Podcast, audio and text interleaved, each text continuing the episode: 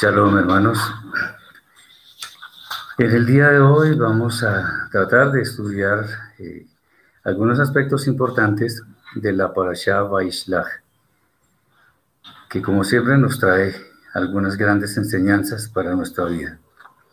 Esta enseñanza Vaishlach, que significa y envió, la encontramos en el libro de Bereshit, Génesis, capítulo 32, versículo 4 al capítulo 36, versículo 43.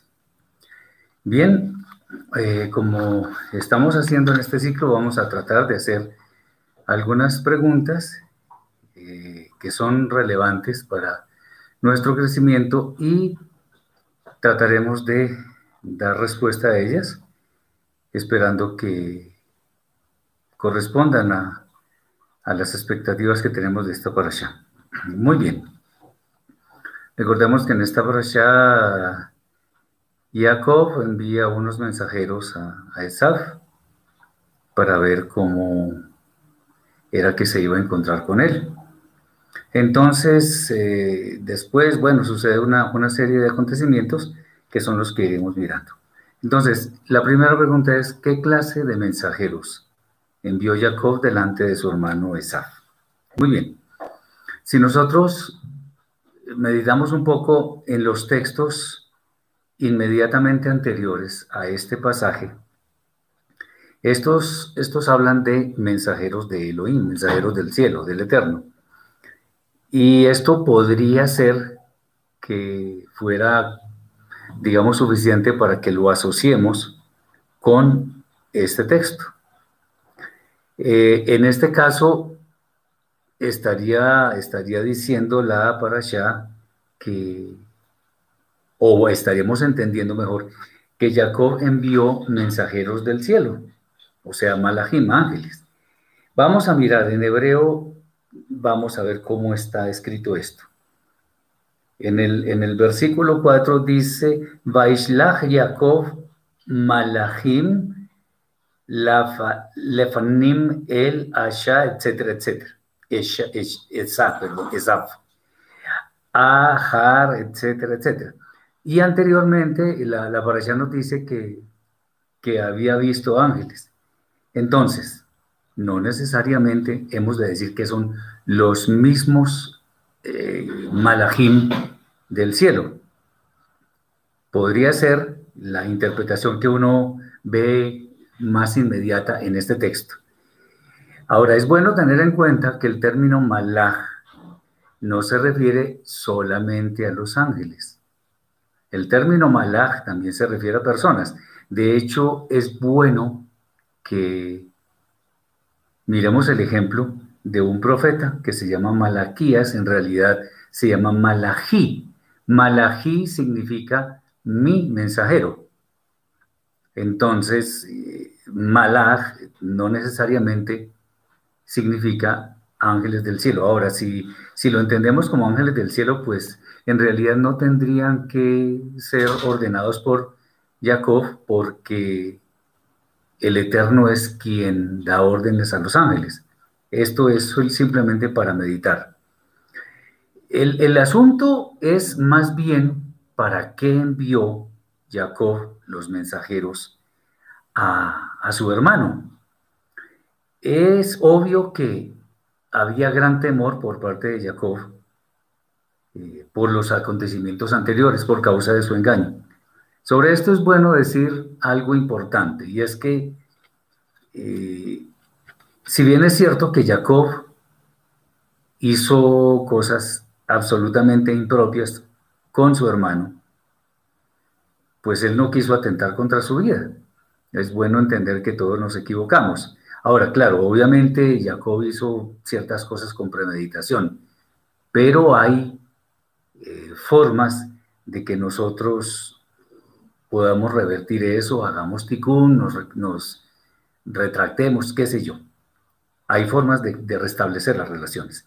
Entonces, eh, el, enviar estos mensajeros era porque necesitaba saber de primera mano qué era lo que sucedía con su hermano, a ver qué, qué digamos, qué acciones iba a tomar para cuando fuera a recibirlo.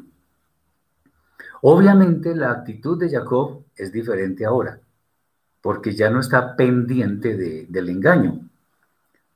Eh, aunque Esab no lo sabía, por supuesto. Esab no sabía que su hermano había cambiado. Y de hecho la Torah tampoco menciona esto. Y esto significa que Jacob entonces sí tenía motivos para temer. Eso es claro. Porque obviamente tampoco él sabía si Esab había cambiado o, o no. Recordemos que lo último que se supo o que supo Jacob era que Esab quería matarlo. Entonces, la idea es que eh, Jacob está preparando como sus argumentos para recibir a su hermano de tal manera que pudiera apaciguar su ira. Hay un pasaje que recuerdo en, los evangelios cuando Yeshua dice que si tenemos algo contra nuestro hermano, debemos hablar con, con él. Por ejemplo, si, si, si, alguien va a presentar ofrendas, si este fuera el, el caso en, en, el,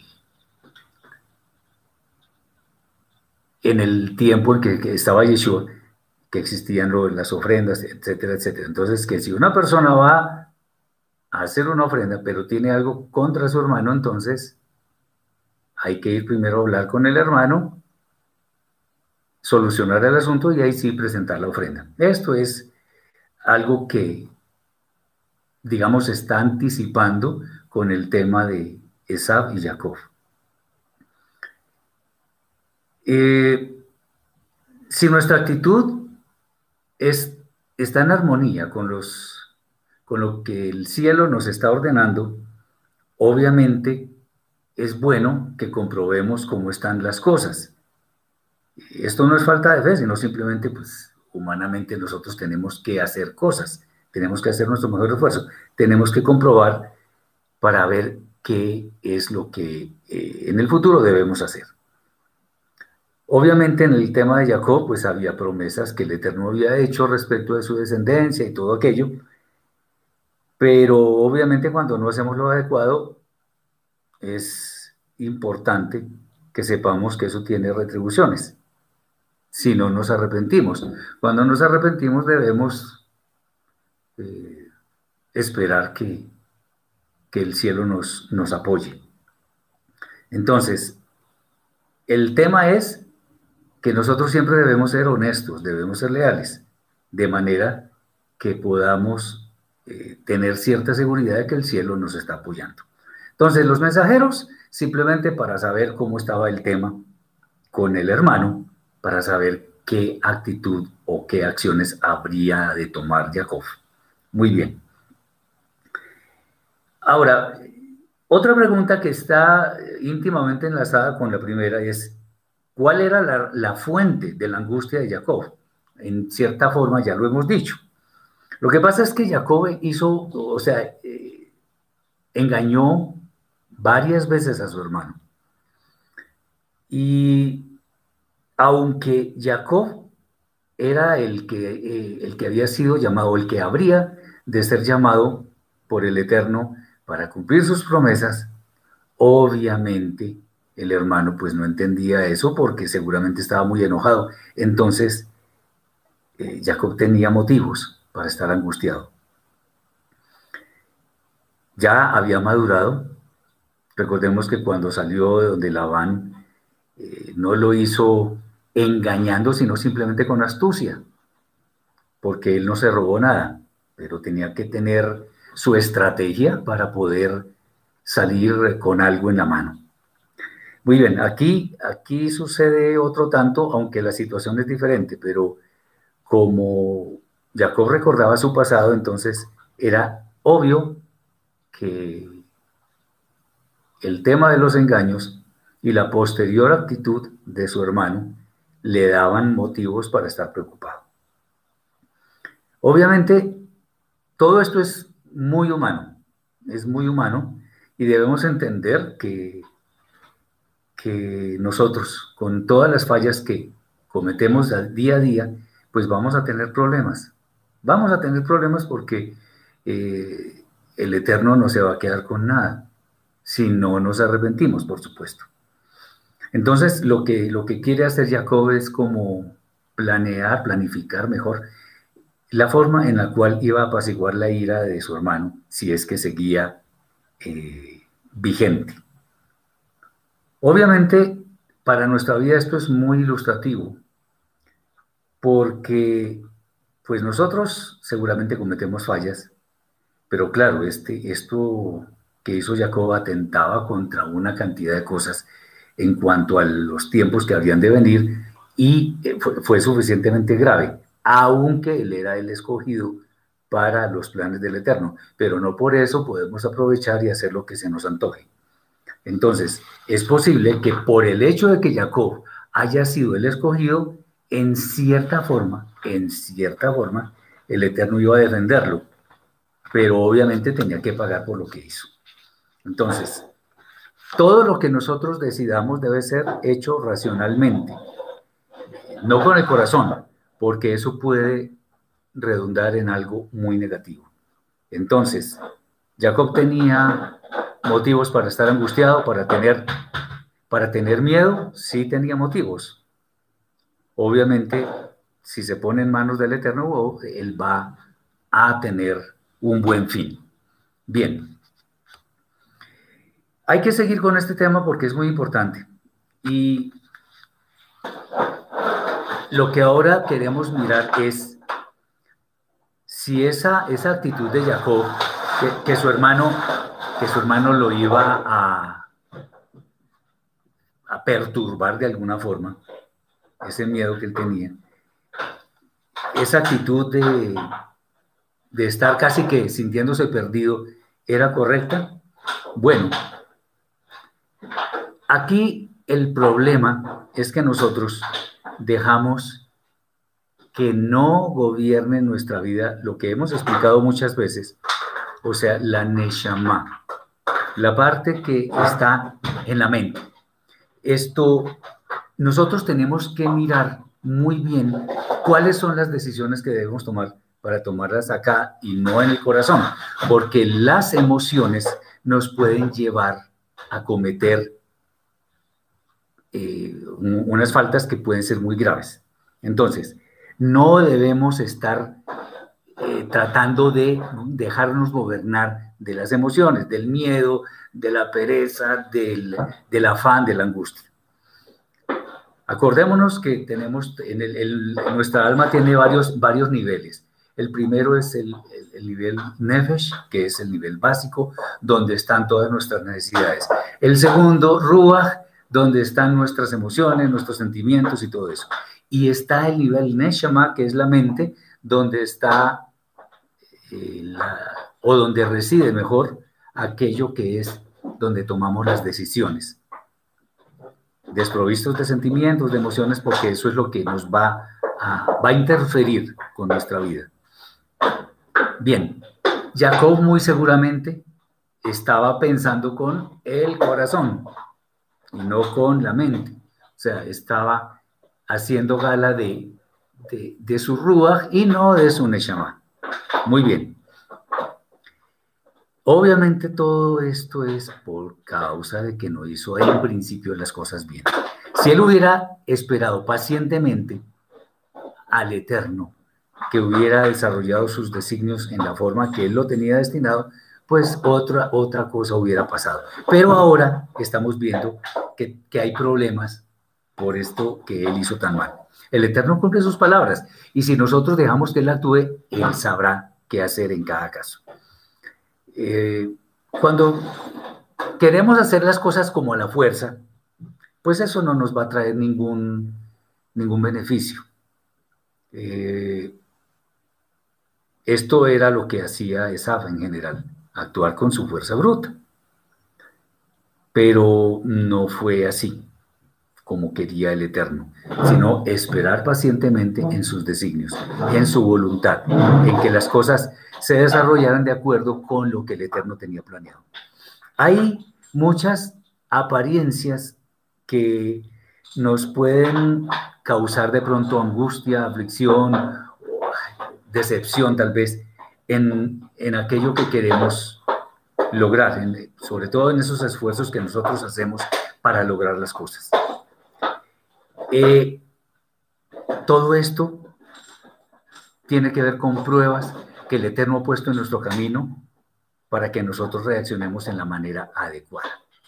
Entonces, eh, cuando el Eterno nos pone estas pruebas, debemos demostrar madurez para enfrentar cada situación. El asunto es que el Eterno no se queda con nada otra vez. Y nosotros debemos enfrentar las pruebas en la forma adecuada.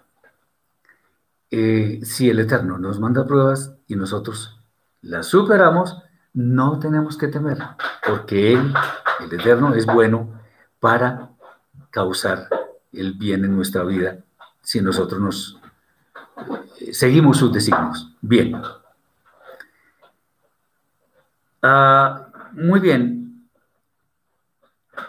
es importante, por ejemplo, en estos, en los, en estas cosas que estamos hablando, hay que ver algún un ejemplo eh, en relación con esto.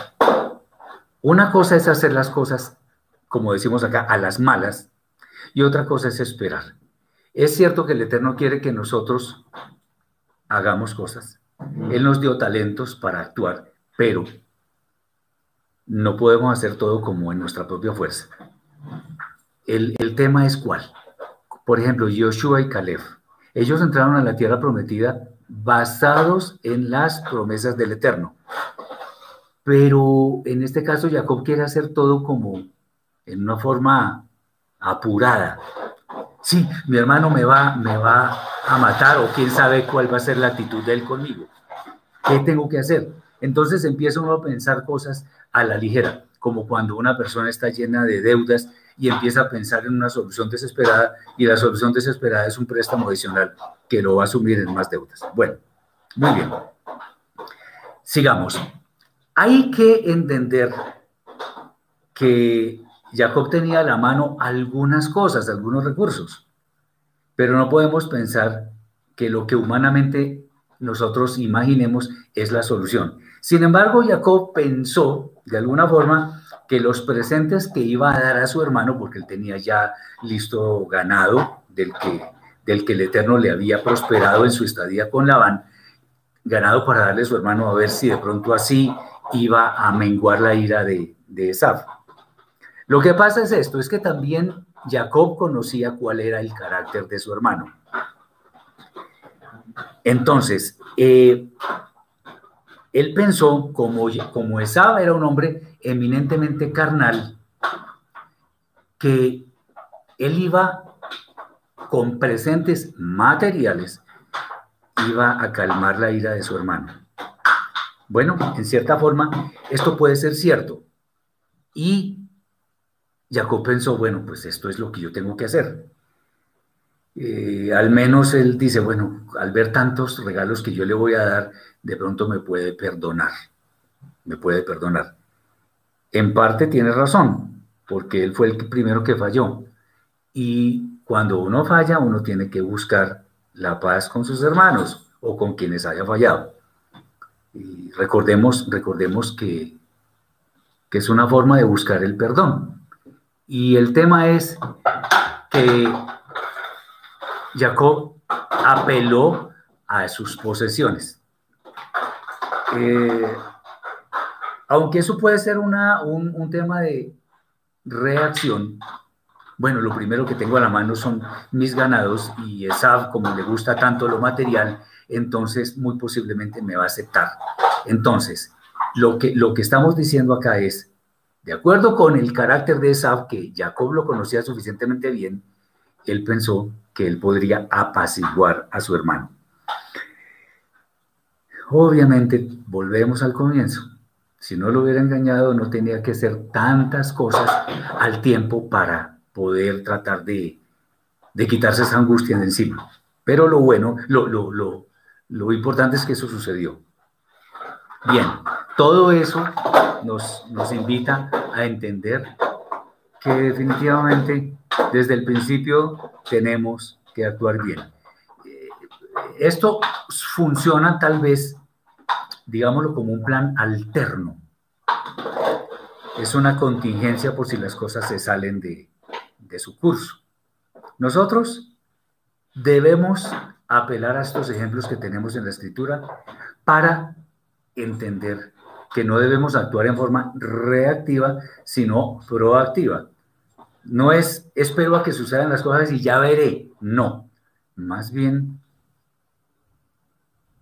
digamos, pongámosle freno a nuestra lengua, pongámosle freno a nuestras actitudes eh, reactivas, pongámosle freno a todo aquello que nos puede llevar al, al traste, digámoslo así. Es importante saber que el Eterno no hace experimentos con ninguna persona, por lo tanto, existe una forma correcta de hacer las cosas y es basados en lo que el Eterno mismo nos está diciendo. Aquí hay muchas fallas, muchas fallas. Es como cuando una persona trata de salir de un apuro diciendo una mentira. Y como es mentira, entonces si le toca defender es eso que, que hizo, eso que dijo, entonces muy posiblemente diga otra mentira y así sucesivamente hasta que se convierte como en una bola de nieve que después es imposible contener. Jacob engañó a su hermano, se tuvo que ir huyendo de la forma más terrible y al huir de allá, bueno, tuvo que recibir engaños, artimañas de, de su suegro y como si fuera poco, tuvo que regresar por el camino donde su hermano lo iba a recibir con la posiblemente desagradable sorpresa de que su hermano no lo iba a recibir en forma tranquila. Todo eso ¿por qué? Por hacer las cosas mal desde un principio. Muy bien. Uh, todo esto nos debe llevar a pensar para actuar, no al contrario. Esto es, esto es muy importante. Ahora, si cometemos una falta, bueno, nos toca tratar de remediarla. Y como veremos después, bueno, Esaba aceptó sus, sus presentes y hasta se abrazaron y se dieron un beso y toda la cosa. ¿Qué significa? Bueno, hasta el rasha, hasta el malvado entiende. No seamos cabeza dura, entendamos esto que nos está comentando la parasha y perdonemos, busquemos la forma de estar en shalom y vamos hacia adelante. Muy bien, viene un episodio importantísimo que se presta para muchas interpretaciones, llamémoslo así, curiosas. Bien, y es el tema del ángel, del malaj, que luchó con Jacob.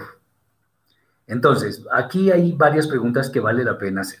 Lo primero, ¿cuál es el propósito del Eterno en enviar un malaj para luchar con Jacob? ¿Y cómo podemos saber en realidad si era un malaj y no un hombre? O tal vez que aquello que sucedió fue una experiencia, por decirlo así, paranormal. Bueno, es importante que tengamos siempre en mente que los malajim, los mensajeros celestiales, siempre, siempre están asociados con una misión que el Eterno les envía a cumplir a la tierra en un momento determinado con ciertas personas determinadas. Y obviamente el tema es espiritual. Acordémonos, de este mundo no nos podemos llevar nada. Entonces lo que está en juego es nuestra espiritualidad y por lo tanto nuestra vida eterna. Eh, lo que pasa es que en aquel momento especial, coyuntural, era necesario probar a Jacob para determinar si su estatura espiritual estaba a la altura de lo que el Eterno deseaba. Tengamos en cuenta algo, el Eterno ya sabía el resultado, pero Jacob no. Entonces, el Eterno envía un malaj para probar a Jacob. Eh, entonces vamos a dar respuesta a la primera pregunta. ¿Por qué enviar a un malaj? Bueno, porque es que en realidad los malajim vienen del cielo. En cambio, si hubiera sido un hombre, pues seguramente la prueba no hubiera sido superada como el Eterno lo hubiera querido, o superada en la forma en que el Eterno hubiera querido mejor. Pero cuando es el Eterno mismo quien determina cómo, quién, dónde, cuándo, eh, se debe realizar una prueba, bueno, entonces la cosa ha de salir bien. Esto fue precisamente lo que ocurrió con Jacob. Como los malajim están asociados con el área espiritual, obviamente es importante que sean ellos los que eh, nos prueben en el área espiritual. Bueno, también la segunda pregunta, ¿cómo podemos saber que era un malajim un hombre? Bueno, el hecho de que después, como lo hemos de ver, que la, cadera fue descoyuntada, la, cadera de Jacob, pues eso, eso no lo puede hacer un hombre, a no ser que sea con un arma o qué sé yo. Eh, es bueno resaltar que la Torah no dice absolutamente nada de cómo fue la lucha de este ángel, de este malaj con Jacob. Obviamente hubo alguna lucha, hubo algún enfrentamiento, digámoslo así. Como estábamos diciendo hace un momento, el momento coyuntural lo ameritaba. ¿En qué sentido? De que de ahí en adelante Jacob, si iba a ser el depositario de las promesas del Eterno, debía mostrar su estatura espiritual. Ahora, ¿cómo es el tema del enfrentamiento? No va a ser una lucha física. Eso es casi que grotesco pensarlo. ¿Por qué va a mandar el Eterno a un ángel a, luchar con un hombre físicamente? Eso no tiene absolutamente ningún sentido. El Eterno no está buscando fuerza física, sino espiritual. Eh, aquí es bueno de pronto traer a colación lo que dicen los sabios de, Israel en el, Midrash. Y el, el pasaje, acordémonos que el Midrash es una serie de documentos que nos muestran pasajes de la escritura en forma de figuras, de parábolas, de, bueno, recordemos las parábolas de Esopo y Samaniego, donde hablan los animales, las plantas, etc. Eso no es lo importante, lo importante es la enseñanza que subyace en estos relatos. Igual acá. Entonces el Midrash nos, nos comenta que Jacob iba con su gente y al fin se quedó solo porque él dejó que todos pasaran eh, el, el jardín. Que el, río, bueno, no me acuerdo si el jardín. El, el caso es que cuando Jacob se quedó solo, con mucho ganado, se encontró con un hombre, o alguien que parecía un hombre. Y este hombre, bueno, se, estuvieron hablando y, y Jacob, como sabía que tenía mucho ganado para pasar al otro lado, entonces le pidió a, este hombre que le ayudara a pasar. Y él, y él dijo, claro que sí, yo le ayudo a pasar, pero usted también me ayuda a pasar el mío, mi ganado. Bueno, como era un ángel, este, este personaje le pasó casi que instantáneamente todos los ganados, que eran numerosísimos, a Jacob. Pero cuando le tocó a Jacob, se dio cuenta que los ganados eran casi interminables en, la cuenta, pues. Entonces empezó a pasar y no terminaba, no terminaba, no terminaba. Fue dificilísimo, dificilísimo. Y fue tanto el esfuerzo que hizo que se le descoyuntó la cadera. Y aquí hay una cosa bien interesante. El ángel que estaba probándole, bueno, ya después hubo algunas muestras de este hombre de que sí era un ángel. Eso ya no nos interesa mucho. Pero ¿qué vemos acá? Acordémonos que lo importante es la enseñanza. El, tema de la paciencia. si Jacob tuvo que trasladar muchísimos ganados, muchos, muchos, muchos, muchos, y parecía interminable su tarea, él no se quejó, no se quejó, sino que hizo las cosas eh, pacientemente, humildemente. Por lo tanto, a pesar de que sufrió su problema en la cadera, cumplió la prueba, la superó. Esto eh, nos indica que si el Eterno nos pone alguna prueba, como lo hemos dicho reiteradamente, sin duda nosotros podemos resolver el problema que traigan esas pruebas. Podemos superar las pruebas, como está escrito por allá en Primera de Corintios capítulo 10, versículo 13, donde dice que ninguna prueba ha sido humana, sino que eh, hemos sido probados del cielo y que el Eterno nos dará juntamente con la prueba la salida para que podamos soportar. Eso lo estamos viendo. Muy bien. Entonces, Jacob superó la prueba. Porque mostró ya no engaño, no desespero, no mostró afanes, no mostró angustia, sino paciencia, humildad, y se dio cuenta que, que incluso esas pruebas eran para bien.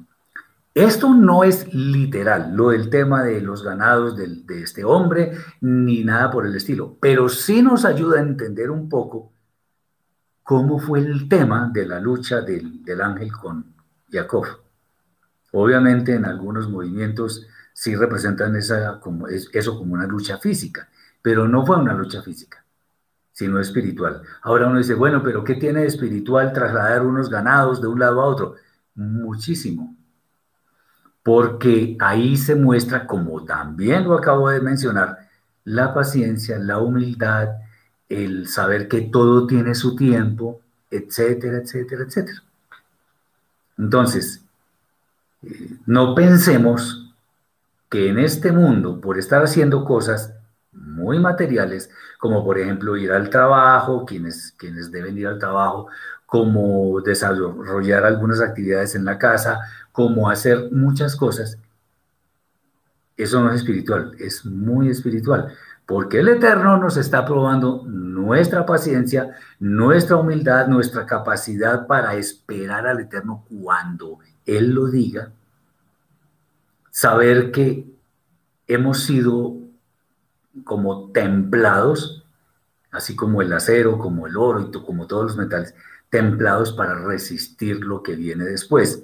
Máxime teniendo en cuenta que este mundo está muy convulsionado y que nosotros debemos ser fuertes ante todas las eh, circunstancias que nos rodeen en todo momento. Entonces Jacob pasó la prueba. Ahora, una pregunta que se puede ocurrir también es, ¿por qué Jacob vence al ángel? Bueno, en primer lugar, los ángeles, pues, eh, en fuerza y eso, pues, sí, son infinitamente superiores a nosotros. Pero el Eterno puede limitarlos. Puede limitarlos. ¿Cómo? Como Él quiera. No, no vamos a hacer un tratado sobre eso ahora. Pero, ¿qué es lo importante? El tema es que Jacob, al haber superado la prueba, eso le indicaba al ángel que ya había alcanzado en ese momento una madurez y una santidad que le permitirían seguir hacia adelante, incluso a encontrarse con su hermano y a vivir todo lo que le iba a tocar vivir después. Eso, eso nos sirve para entender que esas pruebas esa, esa forma de escalar niveles de santidad, lo que están haciendo es depurar nuestro ser en cuanto a hacer que nuestra mala inclinación, como lo he dicho en otras ocasiones, la empecemos a matar de hambre, que no tenga con qué eh, ponernos obstáculos, porque nosotros estamos superando la prueba. Bien, es importante saber que Jacob después, o sea, no por haber superado esta prueba, iba a tener un jardín de rosas y se iba a, a recostar todo el tiempo, a vivir tranquilamente. No, de ninguna manera. Pero el asunto es que esta, esta lucha, esta prueba que tuvo Jacob, le iba a dar muchos argumentos, mucha sabiduría a Jacob para enfrentar lo que habría de venir. Por ejemplo, la crianza de sus hijos. Recordemos que los hijos todos eran muy diferentes, pero al final, cuando nosotros veamos, si el Eterno lo permite, las parashot finales de, este libro de Bereshit, que todos estaban unidos, todos eran verdaderos justos y que había valido la pena eh, formar esa familia con personas que, que aunque eran muy diferentes en sus actividades, resultaron siendo ejemplo para las generaciones venideras. Muy bien. Eh, algunas personas argumentan en torno a este ángel que era el zar de Esav. Vamos a explicar. El zar de Esav, o sea, del hermano de Jacob. Zar es eh, digamos, es como el guardián o el que acompaña siempre a una persona. Entonces, era el zar, el, guardián de Esaf, pero finalmente era un ángel. Y acordémonos, de, acuerdo con la, la, definición de ángeles que encontramos en la carta a los Hebreos capítulo 1, versículo 14, que los ángeles todos y subrayo con, y lo pongo en mayúscula, en negrilla, lo que ustedes quieran. Todos los ángeles son servidores del Eterno que están a favor de quienes han de alcanzar la salvación. Por lo tanto, no hay ángeles malos, no hay ángeles caídos, no hay ángeles que se rebelaron, ni nada de esas cosas. Entonces, puede ser que sea el zar de Esab, si es que eso cabe dentro de, de lo que la escritura nos, nos enseña. Supongamos que sí, pero era un ángel. Y antes que cuidar a Esab, tenía que obedecer al Eterno. Ahora, cuidar a Esab no significa que hiciera todo lo que Esab le mandara, porque de hecho nosotros no tenemos que eh, darle órdenes a los ángeles, sino más bien era el que veía el comportamiento y todo aquello. Entonces, como estaba, entre comillas, el ángel del lado de Esab, tenía que probar a su antagonista, que era Jacob, para ver si efectivamente era la persona indicada por el Eterno. Porque si Jacob no cumple la prueba, no la, no la supera, otro hubiera sido el, el camino. No sé si con esa o con otra persona. Ahora, recordemos que el Eterno anticipó que el menor, el mayor serviría al menor y que el menor sería el, el, el depositario de las promesas. Entonces, el ángel lo que hizo fue probar a Jacob. Y qué mejor que fuera el zar de Esaf, si es que eso cabe dentro de la escritura. Entonces, esto nos ayuda a nosotros en nuestra vida diaria a entender que tenemos luchas, que tenemos problemas, que tenemos eh, contratiempos. Pero ¿qué pasa? Estamos diseñados para superar los contratiempos, para pedir perdón por nuestros pecados, para hacer el shalom con nuestros hermanos, para entender con humildad, con paciencia, con fe obediente que el Eterno está mirando nuestro camino. Eso espero que, que, que quede claro. El Eterno nos está viendo. Cada una de nuestras acciones está siendo examinada por el Eterno. Seguramente vamos a cometer errores con nuestra familia, con nuestros hermanos, con muchas personas, pero lo importante es que lo arreglemos. Muy bien.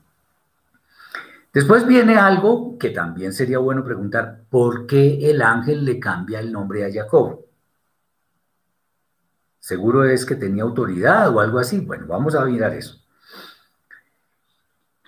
Es bueno entender que los uh, malachim, los mensajeros celestiales, ejecutan misiones en algún momento específico con personas específicas. Eh, y como ellos vienen representando al Eterno, tienen su autoridad. De hecho, es bueno decir que hay varios malachim en la escritura que tenían el nombre del Eterno, pero no por eso se puede afirmar de ellos que son el Eterno, no de ninguna manera, pero actúan en su nombre y al actuar en su nombre hacen exactamente lo que el Eterno habría hecho. Recordemos que Yeshua, eso lo vimos el fin de semana pasado, Yeshua en el madero, a Yeshua en el madero mejor, le escribieron Yeshua Anotri Vemelech Ayeudim. Y eso eh, tenía un acróstico hacia abajo, Yod, E, E, que es el nombre del Eterno. Y eso confirma que el Eterno le dio un nombre que es sobre todo nombre. ¿Recordamos eso? Bueno, entonces, a Yeshua le dieron ese nombre, pero no significa que Yeshua es el Eterno. Lo mismo sucede con los Malachim. Bien. Eh, ahora, centrándonos en la pregunta, ¿por qué le cambió el nombre? Bueno,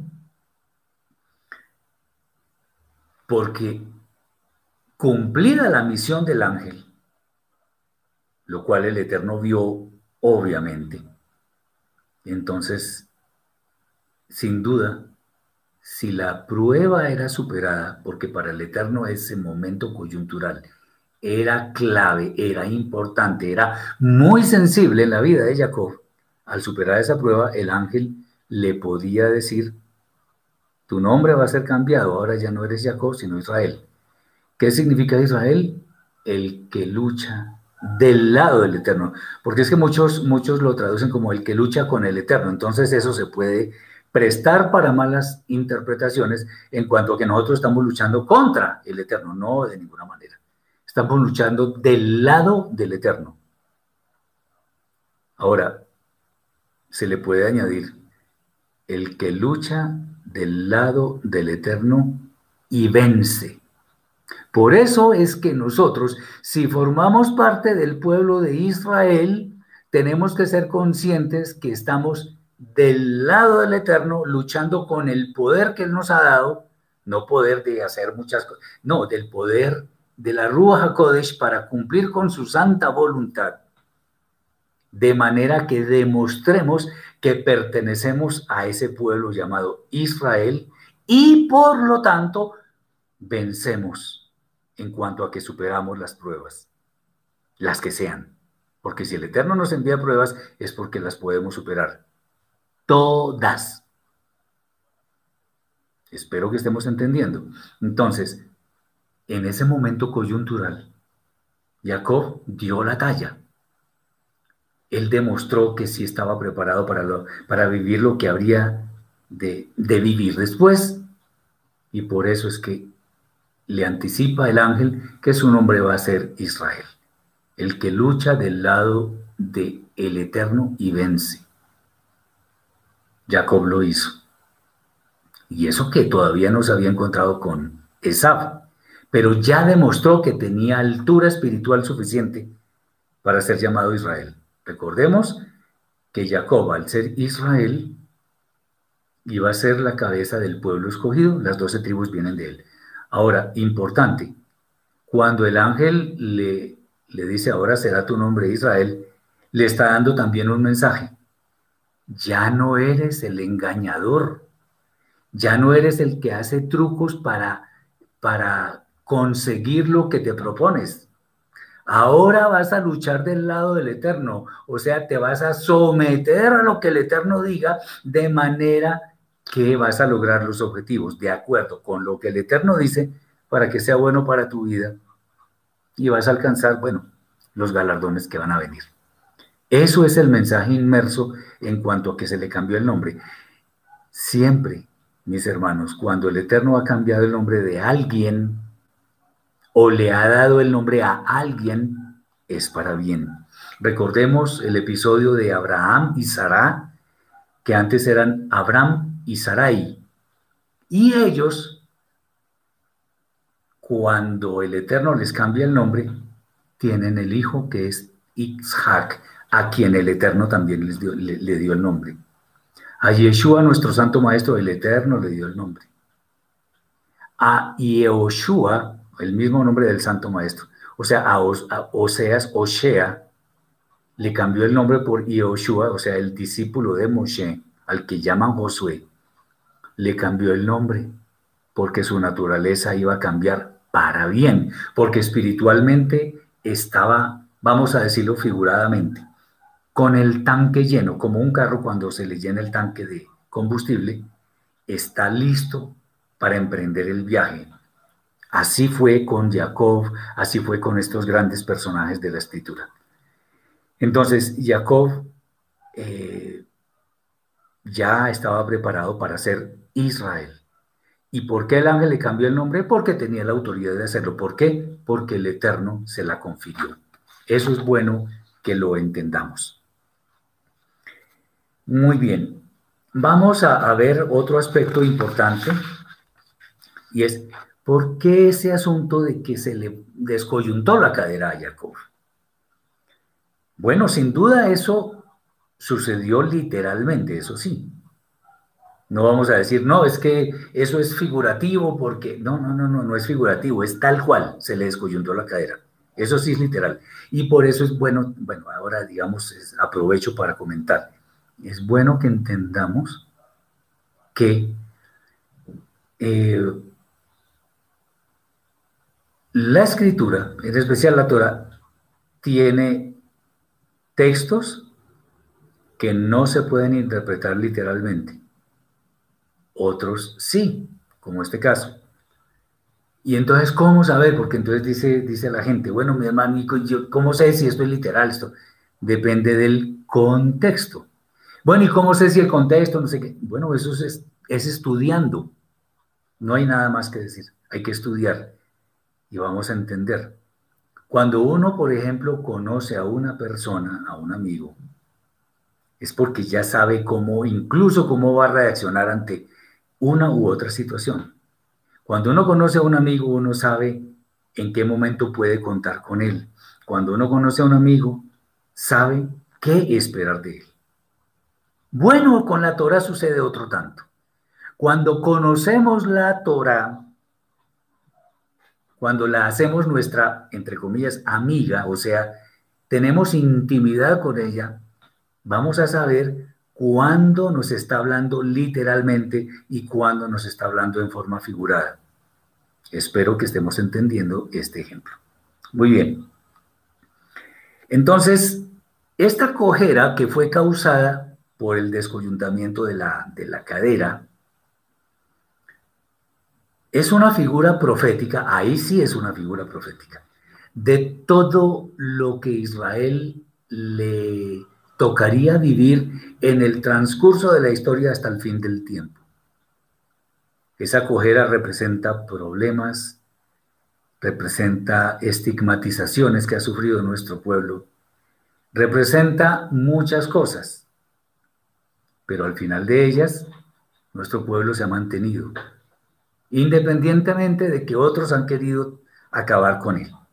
Entonces, esa cojera eh, nos ayuda a entender que aunque nosotros vayamos en pos de aquello que es lo más sublime, que es la vida eterna y muchas cosas que son espirituales, hemos de tener problemas, hemos de tener tropiezos, obstáculos, pruebas, muchas adversidades en general. Sin embargo, a pesar de eso, la idea es que Israel siempre se sobreponga a todo lo que le sobreviene en el transcurso de la historia. Estos son figuras interesantísimas porque nos ayudan a entender el contexto de todo esto que está escrito. Una vez más, no existen problemas que no se puedan resolver, no existen pruebas que no se puedan superar, no existe absolutamente nada que el Eterno nos mande a hacer que no podamos hacer. Más bien, ojo con esto que voy a decir, lo que existe son personas perezosas, indolentes y que se sienten, se sienten incapaces de resolver problemas. Eso sí, pero no porque eso no es culpa del Eterno, eso es culpa de nosotros mismos. En cierta forma podríamos decir que todas esas situaciones difíciles que nos toca vivir son una bendición. Porque eso nos permite entender qué debemos hacer para no desviarnos del camino correcto, que es la fe obediente en el Eterno. Entonces, si figuradamente tenemos descoyuntada la cadera, tenemos, eh, tenemos eh, obstáculos, adversidades, pues sigamos adelante.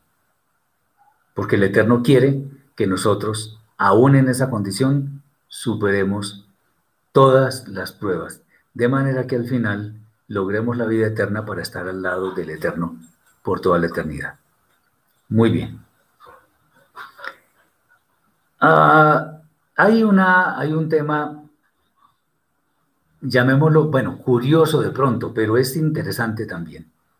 Y es que, ¿por qué se inclinó toda la gente de Jacob con la que venía? ¿Por qué se inclinó ante Esaf? Bueno, hay que entender algo muy importante. Sí, eh, es bueno tener respeto hacia las personas, pero en cierta forma esta inclinación, esta reverencia que hicieron todas las personas que iban con Jacob, en cierta forma representa eh, el dominio que aún, o sea, hoy en día, ejerce Esab sobre Jacob. Pregunta, ¿está Israel gobernando? No está gobernando. Está gobernando este mundo carnal, pecaminoso. Eso es lo que está gobernando y eso es lo que representa a Por lo tanto, Israel, en forma figurada, le sigue haciendo reverencias a Edom. Incluso, por ejemplo, en la, en la tierra de Israel, hay cosas tan abominables como marchas gay, como elaboración disque de cerdo kosher, una cantidad de cosas raras. Y eso solo es de lo poco que se me ocurre en este momento. Israel también es como si estuviera en una, en una diáspora, porque no tienen la Torah como su constitución. Bueno, entonces esa reverencia que hicieron los, los, las la familia de Jacob, la gente que iba con él, en cierta forma es dándole, en cierta forma, dándole autoridad a Esab para que se enseñoree de Jacob durante mucho tiempo. Eh, es cierto, de hecho, que Israel ha sufrido muchas persecuciones. ¿De quién? De Roma, por ejemplo. Y a Roma se le asocia con Esaf, la famosa Inquisición. Eh, mucho antisemitismo, por ejemplo, Amalek desciende de Esaf. O sea, ese odio que existió por parte de Esaf hacia Jacob, lo seguimos viviendo en estos días. Eh, nos dice Marcelita, o sea que para los que seguimos la Torah, el refrán que dice, lo único que no tiene solución es la muerte, ¿no aplica? No, no aplica. Porque nosotros en medio de las adversidades, voy a decir algo para, no es que lo tomemos tan, literalmente, pero nos gozamos. ¿Por qué? Porque si nos sobrevienen pruebas en forma de adversidades, de obstáculos, eso significa de manera indubitable que el Eterno tiene buen cuidado de nosotros y que, voy a decirlo de esta forma, nos considera sus instrumentos. ¿Y qué mejor que ser instrumentos del Eterno? Me hago entender, o sea, eso de que lo único que no tiene solución es la muerte, pues no. No, porque todos los problemas tienen solución. Ahora, si no solucionamos algún tipo de inconveniente, incluso durante nuestra vida, pues en algún momento el Eterno pondrá punto final a eso. Recordemos que Abraham no vio cumplidas todas las promesas del Eterno, lo cual no significa que el Eterno no haya cumplido, sino que todas las promesas del Eterno tienen un cumplimiento en algún momento. Eso es lo que pasa. Eh, espero ser claro con esto. Bien. Entonces, lo que podríamos decir de esta reverencia es que, aunque fue respeto por parte de la gente de Jacob hacia Esaf, eso es la anticipación de una lucha que todavía sigue su curso y que terminará cuando llegue el final del tiempo. Para aprender de esto es que nosotros no podemos conectar con las prácticas del mundo, lo cual equivale a hacerles la venia, porque lo malo es malo y lo bueno es bueno. Entonces no podemos hacer esto ante el mundo, estoy hablando en forma figurada. O sea, no podemos conectar con lo que el mundo nos ofrece porque definitivamente por ahí no es la cosa. Muy bien. Hay eh, varios temas adicionales. Lástima que no podamos terminarlos todos, pero bueno, vamos a mirar a ver eh, algo diferentísimo que ocurre en esta parasha y fue el tema de Dinah. Cuando ella salió a ver a las mujeres del sitio y fue violada por Shechem y bueno, hubo consecuencias. ¿Qué, ¿Cómo podemos ver este, este tema de Dinah cuando sale como decimos acá en Colombia, salió a buscar lo que no se le ha perdido. O sea, ¿por qué tenía que salir? Sobre esto podemos decir algunas cosas.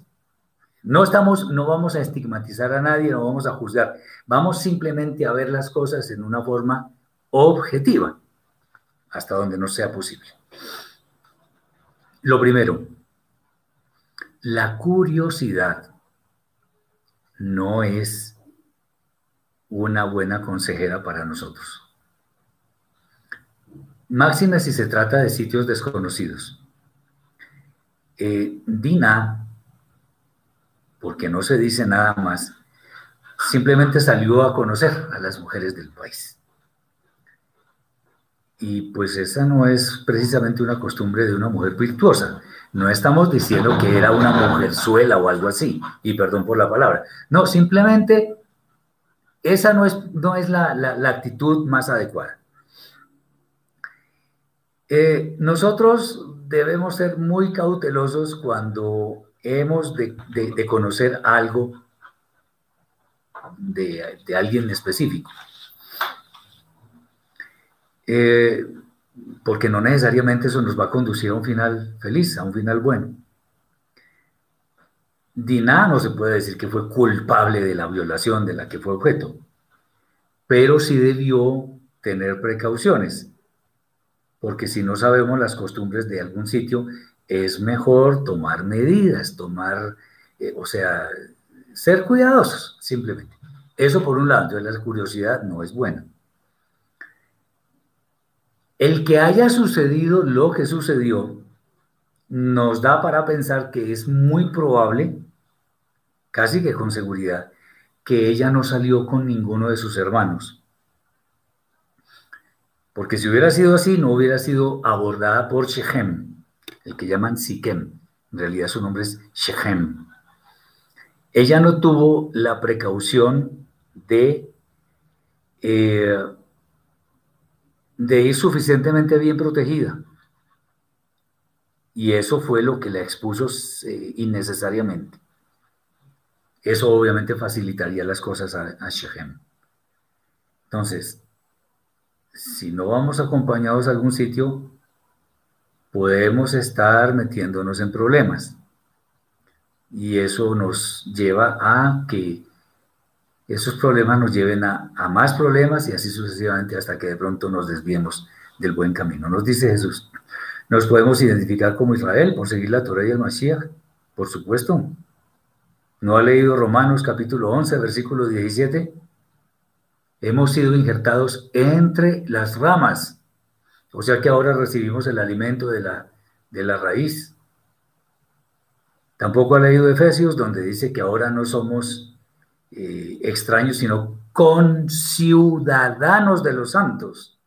Tenemos la ciudadanía de Israel, espiritualmente hablando. Entonces, ¿eso qué significa? Que tenemos plena aceptación ante el Padre Celestial, porque formamos también parte de su pueblo, sin que necesariamente tengamos la misma, las mismas obligaciones, exactamente las mismas, de quienes son nativos de las doce tribus.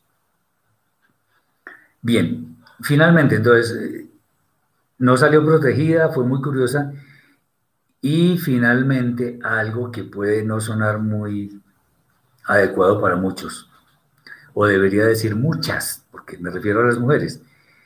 Y que lo que quiero decir es que las mujeres no están llamadas a estar explorando lo desconocido, sino que más bien deben estar guiadas por la mano de un hombre. El hombre está para proteger, para cuidar.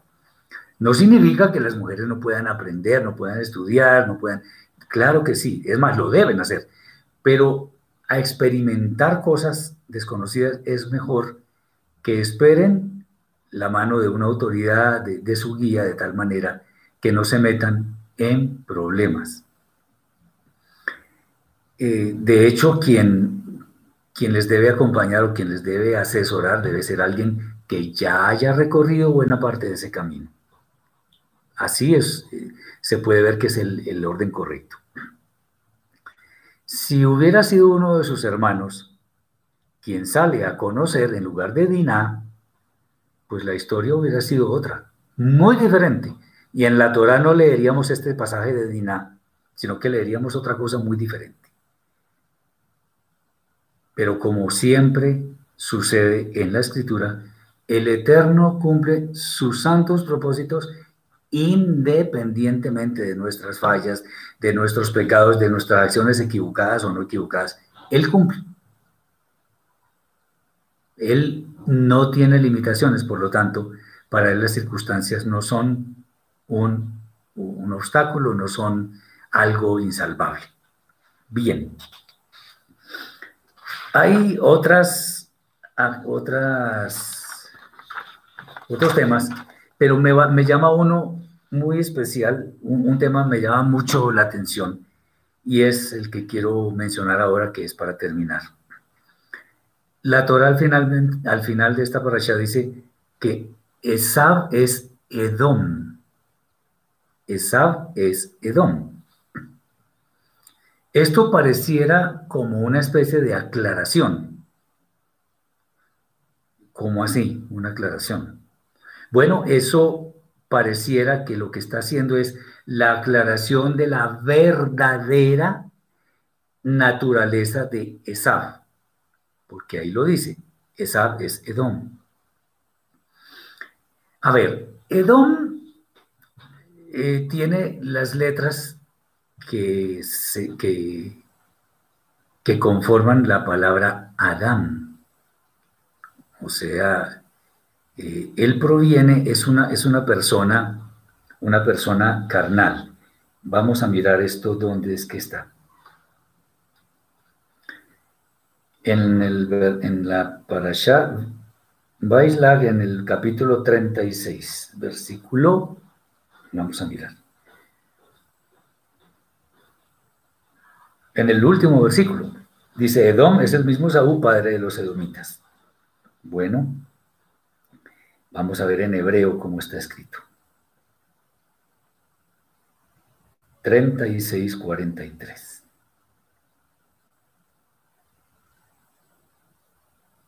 Bien, Edom tiene las letras Aleph, Dalef, Mem, que son las mismas de Adam. Y, Adam viene de la Adama, que es la tierra. Ok, ¿Eso qué significa? Muy carnal, muy apegado a la tierra. Pero Adam, Adamá también tienen inmersa la palabra dam, que es sangre. Recordemos que cuando nació Esab, o sea, Edom, era rojo, era muy colorado. Y la vida de él fue de casa, de muerte, de de ponerse furioso, de un temperamento muy, muy, muy carnal.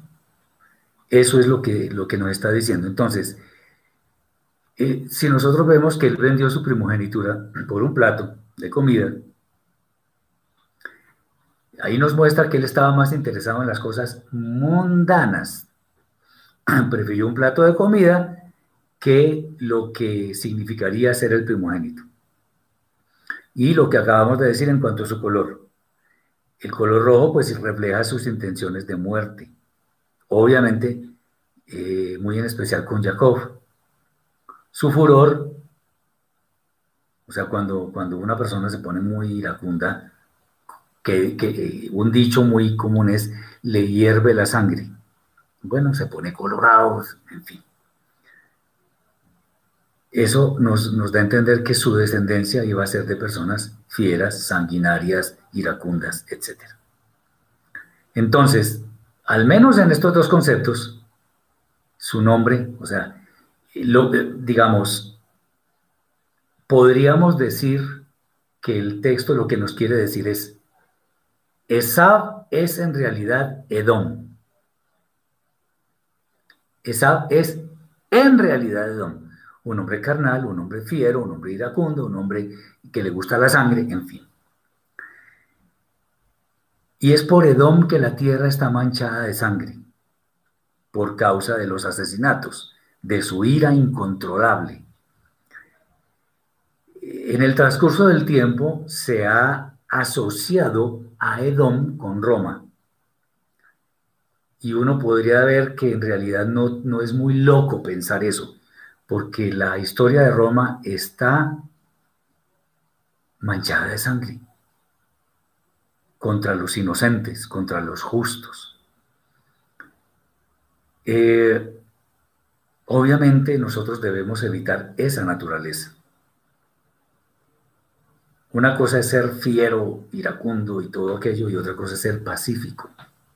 Ser pacífico no significa ser tonto, sino una persona que se controla, una persona que tiene dominio propio.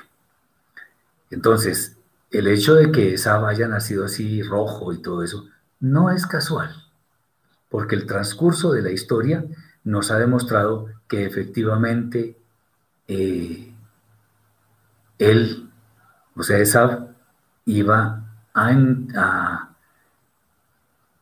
o sea, en sus entrañas estaba lo que iba a ser Roma, que ha sido de los imperios más sanguinarios que ha tenido la historia y que ha ido contra el pueblo escogido que es Israel. Aunque esto es de la paracha pasada, lo que voy a decir es bueno entender algo. Fíjense ustedes que hasta la geografía de nuestro planeta nos enseña algo interesantísimo. Italia tiene la forma de una bota y una bota se pone en qué? Se pone en un pie.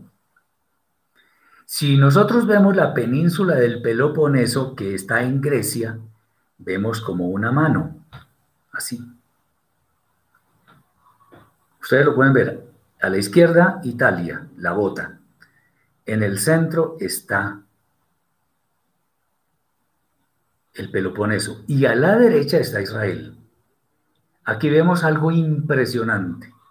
Y es que Israel, que es Jacob, con la mano que es Grecia, a ver, ¿por qué con la mano que es Grecia? A ver, y Grecia e Italia, para efectos prácticos, es lo mismo. Acordémonos que los, la mitología, los reyes y todo eso practicaban básicamente lo mismo. Entonces, ojo con lo que voy a decir. Israel, que es Jacob, vestido de Esab, o sea, la mano está cogiendo el pie de Esab, que es Edom, que básicamente personifica a Roma. Eso fue lo que sucedió al nacer. Pero mientras Israel está en tierra firme, si el, la mano de, que es el Peloponeso, que es Grecia, toma a, a Italia, que es Edom, pues va a, caer, en el mar y va a quedar en el olvido. Entonces, ¿quién va a prevalecer? Va a prevalecer Jacob, o sea, Israel. Así como se dice de Esab, Esab es en realidad Edom, de Jacob podemos decir Jacob en realidad es Israel. ¿A quién queremos pertenecer? a Edom con su ira, con su falta de perdón, con su fiereza, con su muerte, con la muerte que él personifica, o queremos estar del lado de Israel, que es pacífica, que es justa y aunque tiene fallas, es el pueblo escogido que es el que va a acceder a las, a las moradas eternas. Cada uno sabrá cuál quiere pertenecer. De aquí aprendemos mucho y espero que haya sido de bendición para sus vidas. No seamos como Esab, que no perdona, sino como Jacob, que sí lo hace. Si somos probados por el Eterno por medio de las personas, superemos la prueba. Si somos probados con dificultades, superemos la prueba. Si somos probados en muchas cosas, bendigamos al Eterno por haber por habernos escogido para limarnos, para que seamos sus instrumentos para divulgar su palabra que es buena, agradable y perfecta. Que el Eterno les bendiga y espero que tengan un Shabbat lleno de bendiciones. Mañana con la ayuda del Eterno a la una de la tarde empezaremos un, creo que va a ser un largo estudio que tiene que ver con los temas más importantes de los evangelios y vamos a empezar con el Evangelio de Yohanan, con la masorada de Yohanan. Muchas bendiciones para todos, que el Eterno les bendiga y Shabbat Shalom.